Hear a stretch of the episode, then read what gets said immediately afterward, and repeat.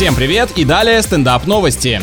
Невеста пригрозила отменить свадьбу из-за того, что ее избранник не хотел сбривать бороду, а будущий муж разозлился, ушел из дома и перестал выходить на связь. Подождите, в брак же можно вступать только совершеннолетним. Судя по поступкам этих двоих, там зрелостью и не пахнет. В преддверии торжества девушка стала скрупулезно относиться к мелочам и решила, что растительность на лице жениха может испортить праздничные фотографии. Да и друзья твои тоже пусть не приходят, они не фотогеничные.